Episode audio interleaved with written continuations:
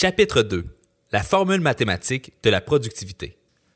Comme on vient de le voir, il existe une énorme différence entre être occupé et être productif. Dans certains milieux, c'est plus important d'être occupé que d'avancer les projets pour lesquels la compagnie embauche ses employés. Dans ces entreprises, les gens sont prêts à se battre pour préserver le statu quo. Mais ça veut dire quoi, productif, anyway? Eh bien, je pense que c'est évident que productif provient de production.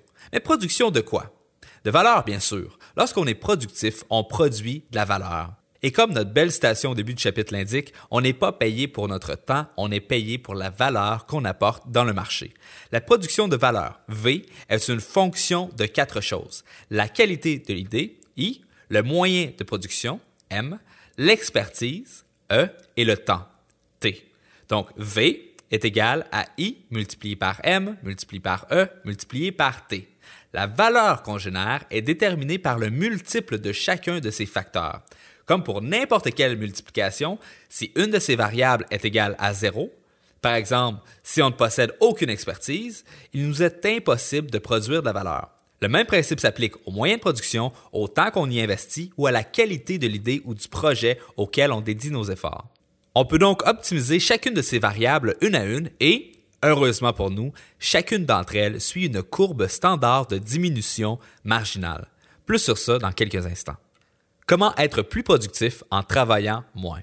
Logiquement, si on est capable d'accomplir X unités de travail pendant une heure, alors travailler 4 heures voudrait dire qu'on est capable d'accomplir 4 unités de travail. En d'autres mots, travailler 8 heures va générer deux fois plus de valeur que lorsqu'on en travaille 4. Ça nous donne un beau graphique linéaire. Intuitivement, ça fait du sens, mais la réalité ne fonctionne pas comme ça. Imagine que tu sors dehors courir 10 minutes. Ce serait bon pour toi, pas vrai? Maintenant, imagine que tu cours pendant 20 minutes. C'est également bon pour ta santé, mais est-ce que c'est deux fois mieux que de courir 10 minutes? Et si tu courais pendant une heure? C'est pas mal plus difficile que de courir 10 minutes, mais est-ce que ça va avoir six fois plus de bénéfices pour ta santé? En fait, chaque minute que tu passes à courir de plus diminue en utilité. La dernière minute courue représente la marge, puisque si apposée contre un graphique, elle se situe à l'extrémité de la courbe. Lorsqu'on parle de la courbe de diminution marginale en utilité, on parle donc d'une courbe qui prend la forme d'une cloche inversée. L'exercice physique suit cette courbe pour la simple et bonne raison que nos muscles se fatiguent et que nos réserves de glucose, le carburant utilisé par nos muscles, s'épuisent. Mais c'est pas tout. Imagine que tu viens de finir d'écouter Magic Mike et que tu décides qu'il est temps d'avoir la même shape que Channing Tatum. Tu passes tout l'après-midi au gym, tu fais 3 heures de musculation et 3 heures de cardio. Wow! Qu'est-ce que tu penses qui va arriver? Que tu vas te réveiller avec un six-pack en titane à la place de ton gros ventre mou? J'en doute fort. En fait, les culturistes font attention pour ne pas surentraîner leurs muscles puisque ça peut entraîner une panoplie d'effets négatifs dont la réduction de la masse musculaire. Sais-tu quel autre organe de ton corps a besoin de se reposer après avoir travaillé? Ton cerveau. Le travail créatif suit également la courbe de réduction marginale. C'est pas parce que tu écoutes de la musique motivante en buvant du Red Bull que tu peux être productif 13 heures par jour. En fait, plus tu travailles longtemps, plus la qualité du travail que tu produis baisse. Et éventuellement, tu vas commencer à prendre de mauvaises décisions et faire des erreurs. Erreurs que tu vas devoir corriger le lendemain. Wow, j'espère que tu es content. On appelle cette courbe la loi des retours diminutifs parce qu'elle s'applique dans presque tout. Notre santé, notre travail, notre bien-être. Trop d'une bonne chose peut réellement être une mauvaise chose et, heureusement pour les paresseux comme moi, moins veut souvent dire plus. C'est le cas pour les quatre facteurs de notre équation sur la productivité. C'est possible d'investir un minimum d'efforts dans chacun d'entre eux et d'avoir un résultat exponentiel en retour. Pour optimiser ta productivité, tu dois donc t'assurer d'investir juste assez pour trouver une bonne idée de projet, donc la variable I, que tu vas accomplir avec de bons outils, la variable M, en ayant des compétences suffisantes, la variable C, et en te bloquant juste assez d'heures pour travailler sur le projet, la variable T. La qualité d'une idée. En 2015, la rémunération moyenne hebdomadaire au Québec était de 867,67 Pendant ce temps, un gars du nom de Philip Ruffins gagne 820 000 US par jour. Je présume que M. Ruffins ne possède pas de machine à voyager dans le temps, mais si c'était le cas, il aurait dû vivre 4725 fois la même journée, ce qui représente environ 13 ans, en étant rémunéré au taux horaire moyen pour être capable de générer autant d'argent. Si on a tous 24 heures dans une journée, alors comment est-ce possible que certaines personnes puissent générer autant de revenus? Comme Peter Drucker l'a si bien dit, il n'y a rien de plus futile que d'accomplir efficacement une tâche inutile. La formule qu'on vient de voir implique qu'une idée est en fait un multiplicateur d'actions. Plus le projet sur lequel on travaille est important, plus chaque seconde qu'on y investit génère de la valeur.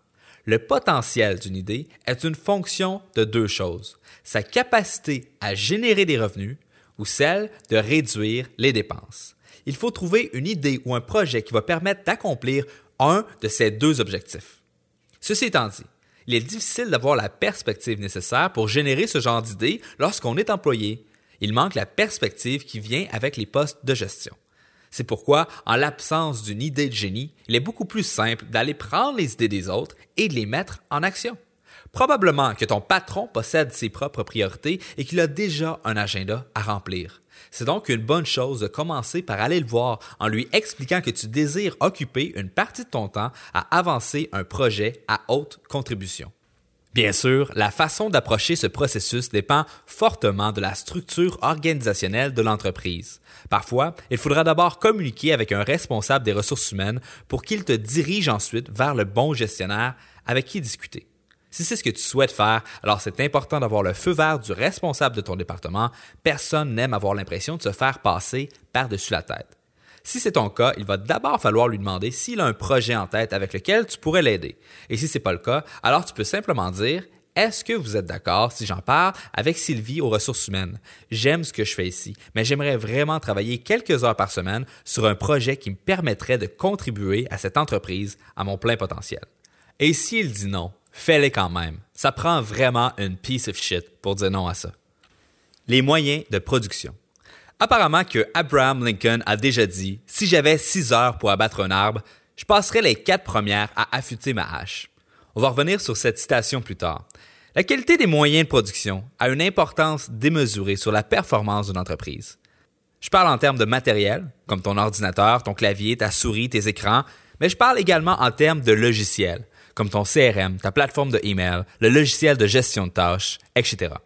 La façon la plus simple d'optimiser tes moyens de production est de cueillir les low hanging fruits en émulant Silicon Valley. Peu importe ton rôle au sein de ton entreprise, comment est-ce que ce rôle est rempli par quelqu'un qui travaille chez Google ou Facebook? Comment est-ce que les compagnies les plus avancées gèrent un workflow similaire au tien? Si tu travailles sur un vieux portable Acer couleur gris crasse qui roule sur Windows XP et que tu checkes encore tes mails avec Outlook 2003, il est peut-être temps que tu fasses une petite mise à jour. Premièrement, c'est pas une bonne idée de travailler avec un laptop. Ils sont plus chers et moins performants que les ordinateurs de bureau. Ensuite, il est primordial d'avoir deux écrans pour travailler. Fais-moi confiance, ça fait toute la différence. Un bon clavier mécanique ainsi qu'une bonne souris ne sont pas à négliger non plus. Pour avoir la liste du matériel que je recommande, tu peux te rendre au latranchée.com slash équipement. Une fois que tu as un ordinateur de pro, il faut t'assurer d'apprendre à travailler comme un pro. Il faut commencer à utiliser les raccourcis clavier, text expander et macro ou script pour réduire le nombre d'actions requises de ta part pour accomplir ton travail. Ce sont toutes des choses qu'on va explorer ensemble dans la deuxième partie de ce livre. Ensuite, il faut s'assurer que nos processus de travail sont optimaux. Et pour ça, il faut arrêter de vouloir faire des économies de bout de chandelle et investir dans de bons outils de travail. Les prochaines pages vont être un peu intenses, mais attache ta tuque parce qu'elles valent leur pesant d'or. Je vais donner la liste de logiciels qui sont en tête de file pour chacun de leurs champs respectifs. Je suis du genre un peu old school, style If it ain't broke, don't fix it. Par contre, je suis aussi du type paresseux. Alors si tu me dis qu'un logiciel pourrait faire en sorte que je puisse prendre un scotch en regardant des vidéos de chats, à la place de faire une tâche répétitive et ennuyante, tu peux être certain que je vais me casser la tête quelques instants pour comprendre et tester ce logiciel-là. Je sais que je suis jeune, que j'ai une certaine facilité avec les ordinateurs et que c'est pas la tasse de thé de tout le monde. Mais c'est quoi? Le but de ce livre est d'augmenter ta valeur. Et avec l'époque dans laquelle on vit, une bonne partie de ça passe par la technologie.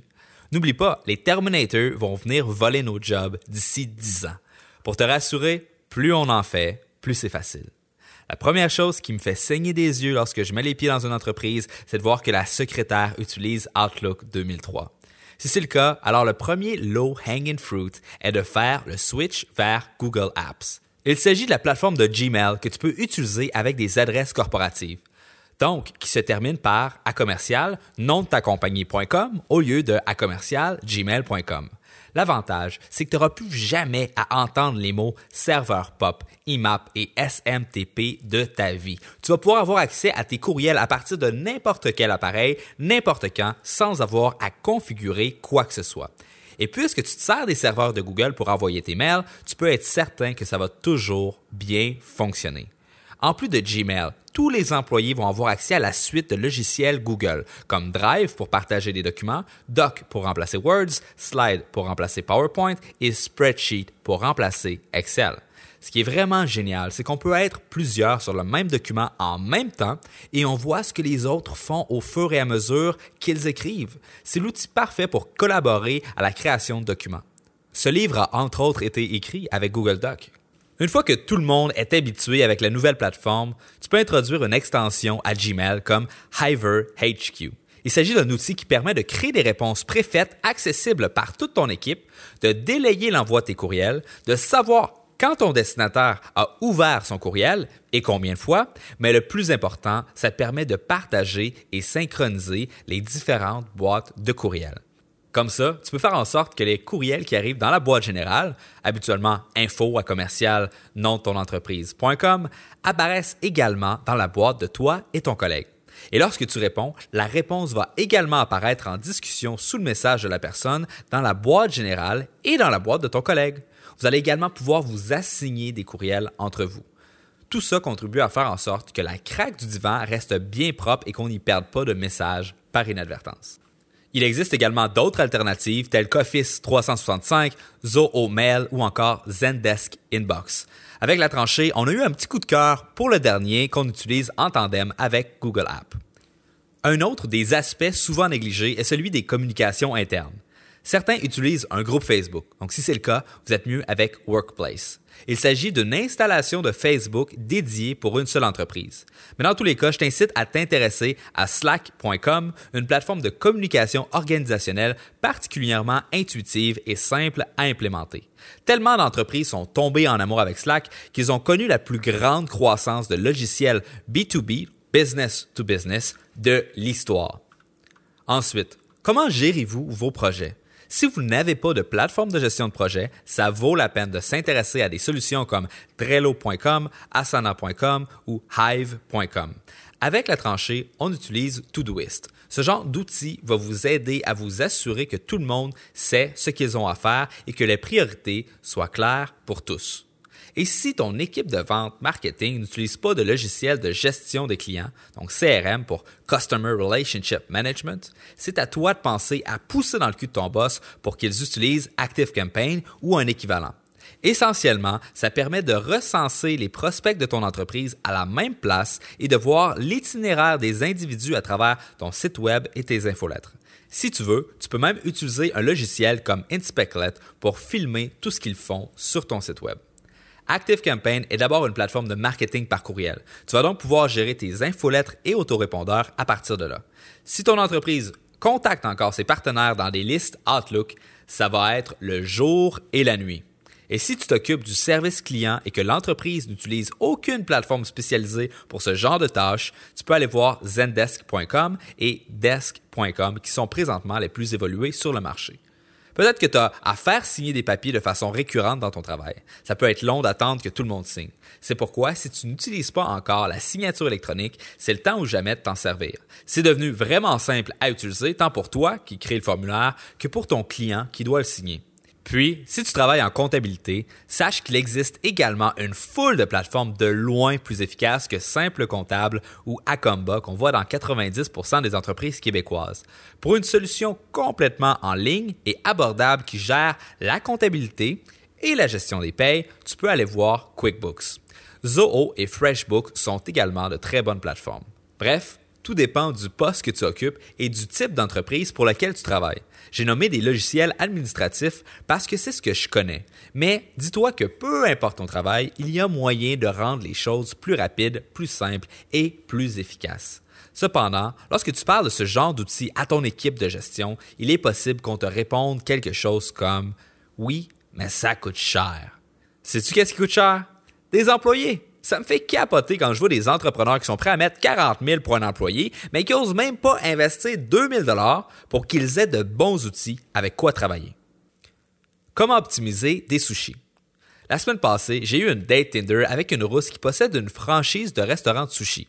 En soupant au restaurant, le geek curieux en moi voulait savoir comment elle gérait son entreprise. Je me suis donc mis à lui poser une série de questions qui n'ont vraiment pas leur place dans un rendez-vous. Comment fais-tu tes payes? Quel est ton logiciel de caisse? Avec quoi fais-tu ta comptabilité? Elle m'a probablement trouvé vraiment weird, mais a tout de même répondu à mes questions. Elle a commencé par me dire qu'une de ses tâches est de faire les horaires de ses employés à l'aide d'un document Excel monté par la compagnie mère. Elle doit ensuite effectuer les paies de ses employés à l'aide d'Acomba, puis à la fin de chaque journée, ils doivent entrer les chiffres de leur logiciel de caisse, Maître D, vers leur plateforme comptable, encore Acomba. Malheureusement pour elle, elle ne peut rien changer à tout ça car elle doit suivre les processus établis par la maison mère. Mais si elle était indépendante, elle pourrait réduire d'au moins 60% le temps consacré à la création d'horaires en passant par une plateforme spécialisée. Exemple, deputy.com. De cette façon, elle n'aurait plus besoin de s'occuper des payes puisque tout se ferait tout seul en connectant l'application avec QuickBooks Payroll. Et tant qu'à faire, pourquoi ne pas transférer toute la comptabilité sur QuickBooks? Elle pourrait mettre Maître D en lien directement avec la plateforme pour que la synchronisation se fasse de façon complètement automatique. Tout ce que je viens de dire peut sembler complexe et difficile à mettre en place, mais en réalité, c'est loin d'être le cas. Oui, c'est un changement considérable qui demande un bon temps d'adaptation, mais une fois en place, on parle de sauver de 20 à 30 heures par mois, ce qui représente environ trois mois de travail complet sur toute l'année. Trois mois, ça donne le temps de faire bien des choses. Le temps. On sait tous que le temps est une ressource limitée et qu'il faut faire attention à la façon dont on l'investit. Mais même si on sait tout ça, on est tous coupables de temps à autre de dépenser beaucoup trop d'heures à s'acharner sur des détails futiles et sans conséquences. On ne peut pas nous en vouloir, on a tous été élevés avec l'idéologie de la perfection. Par exemple, les programmeurs, de manière générale, insistent pour écrire du code élégant, qui utilise la dernière technologie et qui est le plus optimal et sans bug possible. La métrique que le programmeur utilise pour juger du degré de perfection de son travail est la sophistication de son code. Mais dans la vraie vie, le patron se fout complètement de la méthode de travail du développeur. Tout ce qu'il veut, c'est que ça marche et que ça coûte le moins cher possible. Dans ce cas, une solution juste correcte est en fait une solution parfaite. Aux yeux du gestionnaire, celui qui signe le chèque de paye. Puisque l'école ne nous enseigne pas à prendre le coût en compte, on présume que la note parfaite est de 100% Mais dans la vraie vie, la note parfaite est plutôt de 60% Quelqu'un qui a eu la note de passage dans tous ses cours a le même diplôme que quelqu'un qui a toujours eu une note parfaite. Le résultat est binaire, réussite ou échec. Lorsque tu as 60% ça veut dire que tu as été capable d'atteindre le meilleur résultat possible, la réussite, avec le coût le temps investi le plus faible possible. C'est ce qu'on appelle le principe de la dose minimale effective, MED en anglais pour Minimum Effective Dose. Par exemple, sous pression normale, l'eau bout à 100 degrés Celsius. Si tu ajoutes encore de la chaleur, l'eau va pas être plus bouillie, tu fais juste perdre de l'énergie qui pourrait être mieux utilisée. Bref, tout ça pour dire que même si c'est contre-intuitif, le temps investi suit également une courbe de diminution des retours et c'est possible d'augmenter notre production en limitant le temps alloué aux tâches qui suivent le principe de la dose minimale effective. Compétences. Je crois sincèrement qu'on est présentement témoin d'une épidémie grave où les symptômes principaux sont l'incapacité d'apprendre par soi-même et la compulsion à vouloir tout déléguer. Tout le monde veut dire quoi faire, personne ne veut exécuter. Et l'excuse principale pour ne pas agir, je ne sais pas comment faire. Si les gens atteints de cette maladie n'ont pas l'impression d'être en mesure de compléter 100% de la tâche, ils n'osent même pas commencer. Ils vont procrastiner jusqu'à la dernière minute et se plaindre qu'on leur demande des choses sortant de leur définition de tâche dans l'espoir d'éviter complètement d'avoir à le faire. Ça prend beaucoup de courage pour s'examiner et s'auto-diagnostiquer. Mais si tu penses être atteint de cette affreuse maladie, alors il va falloir t'administrer l'antidote, le Just-in-Time Learning. Le just-in-time learning implique qu'on ne s'intéresse pas au comment de l'accomplissement d'une tâche avant d'y être complètement obligé. Ça veut dire que si on ignore comment compléter l'étape 6 d'un projet, par exemple, c'est interdit d'y penser avant d'être rendu à l'étape 6. Il ne faut pas se préparer d'avance et essayer de tout comprendre avant d'être prêt. Ignorer certaines étapes de la création d'un projet nous pousse à procrastiner en nous donnant l'impression d'être submergé et d'en avoir par-dessus la tête. On se dit qu'on s'est embarqué dans quelque chose de trop gros et tout ça génère l'anxiété responsable de notre manque de productivité. On essaie de voir et comprendre tout le projet, mais ça semble impossible de conceptualiser l'ensemble des implications. En d'autres mots, on a la face collée contre le cadre et on est incapable de voir l'image qu'on regarde. Tout ça nous décourage, alors on cherche à fuir en allant parler à un collègue du dernier vidéo de chat qu'on a regardé. Le just-in-time learning nous évite d'être paralysés par l'anxiété. La phrase clé à se répéter est On va traverser le pont quand on va arriver à la rivière.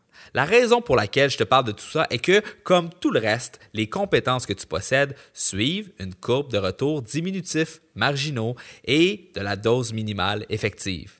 Donc, pour faire un site web, tu n'as pas besoin d'apprendre à programmer. Tout ce qu'il faut savoir, c'est que ça te prend un serveur, un nom de domaine et un gestionnaire de contenu. WordPress. En 10 minutes, n'importe quel être humain fonctionnel est capable d'apprendre et d'exécuter la mise en ligne d'un site web. Dans ce scénario, lire un livre sur la réseautique, la programmation ou le design représente une immense perte de temps, un peu comme si on essayait de faire bouillir plus notre eau. Le résultat est binaire. Est-ce que le site est en ligne ou pas? Est-ce que la typographie est lisible ou pas? Est-ce que la disposition a du sens ou pas? Alors que le projet est évalué selon une échelle linéaire et très souvent subjective, de très mauvais à très bon, les sous-tâches qui composent le projet sont évaluées selon un critère binaire, complété et non complété. En d'autres mots, les choses sont beaucoup plus souvent complexes que difficiles. La complexité d'une tâche lui provient habituellement du fait qu'elle est composée d'une foule de sous-tâches individuelles très simples. Alors lorsqu'on se sent dépassé, il faut simplement fragmenter la tâche en étapes et appliquer le just-in-time learning pour les compléter une à une. La formation continue. Pratiquer le just-in-time learning dans son travail et la réalisation de projets ne veut pas dire qu'il faut arrêter toute forme de formation continue. Si le just-in-time learning suit la règle de la dose minimale effective, alors la formation continue suit la courbe des retours diminutifs marginaux. Par exemple, lire tous les livres de développement personnel est beaucoup moins utile que de lire quelques livres de marketing, physique, biologie, gestion, vente et psychologie. Lire ou apprendre sur des sujets différents chaque mois va non seulement te donner un meilleur retour sur investissement de ton temps, mais ça va également te permettre de trouver des solutions et des idées plus créatives. L'innovation arrive souvent à l'intersection de deux champs de compétences.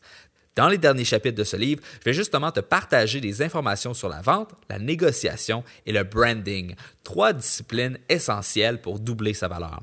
Mais il ne faut pas s'arrêter là, que ce soit de façon formelle, comme un cours à l'université, ou informelle, comme écouter un podcast en allant au gym. C'est absolument crucial pour ton succès de cultiver l'habitude d'apprendre sans cesse.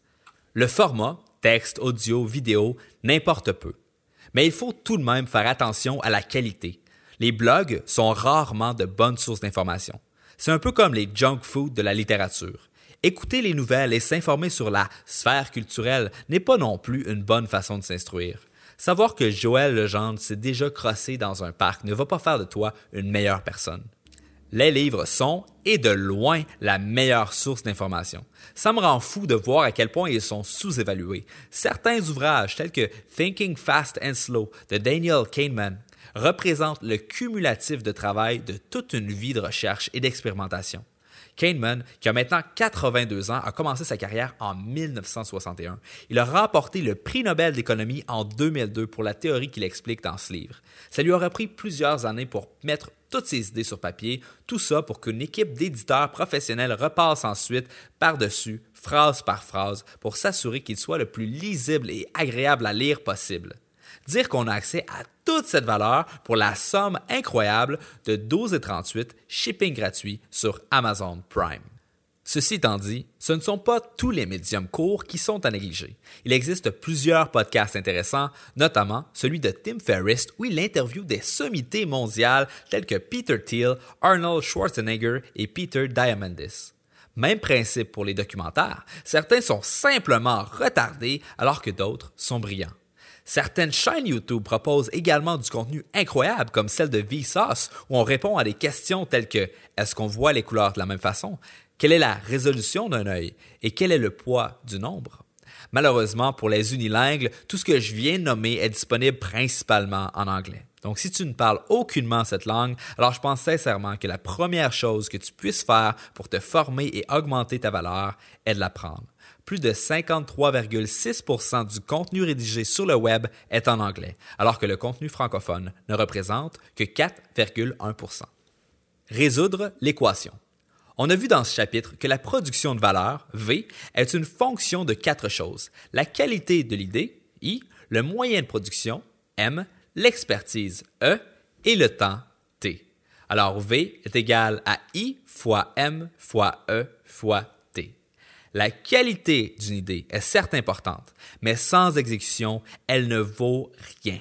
Il y a probablement déjà une tonne de bonnes idées qui traînent au sein de ton entreprise. Il ne suffit que de les trouver et d'avoir la bénédiction d'un supérieur pour la mettre en place. Puis, on s'est intéressé aux outils qu'on peut utiliser pour travailler plus efficacement. Peu importe ton rôle dans l'entreprise, tu peux être certain que c'est possible d'optimiser les processus dans l'objectif d'automatiser une partie de ton travail ou de compléter la même tâche en moins d'actions. On a parlé des différents logiciels que la plupart des entreprises auraient tout intérêt à utiliser pour être plus performantes. On a ensuite abordé le sujet du temps. On a vu qu'il s'agit de la ressource principale dans une entreprise et qu'il faut le traiter comme un coût une dépense. L'objectif n'est jamais d'avoir la solution parfaite, mais plutôt la solution fonctionnelle la moins coûteuse possible. La suroptimisation et la volonté de créer quelque chose de parfait sont souvent des obstacles à la création de valeur, surtout lorsque la tâche est binaire, complétée ou non complétée, et qu'elle suit le principe de la dose minimale effective on s'est finalement intéressé au rôle des compétences dans la production de valeur. Lorsque tu réalises un projet, c'est important d'appliquer le just-in-time learning pour limiter la procrastination et t'empêcher de dépenser du temps inutilement. D'un autre côté, on a également vu que c'est important de faire la formation continue, que ce soit de façon formelle ou informelle. La créativité se produit à l'intersection des champs de compétences, donc c'est tout à ton avantage de t'instruire dans des champs très variés. Non seulement ça, mais l'apprentissage suit également une courbe de diminution marginale des bénéfices. Donc lire quelques ouvrages dans une foule de champs différents va t'apporter une tonne de valeur. Grâce à ce principe, lire un ouvrage dans un champ complètement nouveau ou inconnu s'accompagne habituellement d'une série d'épiphanies, des moments où on se dit Eureka et où toutes les pièces du puzzle cliquent ensemble. Chaque fois qu'on ressent cette émotion, notre carte du monde, celle qui guide nos décisions et notre jugement des opportunités, devient un peu plus détaillé, un peu plus clair. Le résultat, on choisit mieux les projets dans lesquels on s'investit, on perd moins notre temps à tourner en rond et on gagne en productivité sans nécessairement travailler plus fort.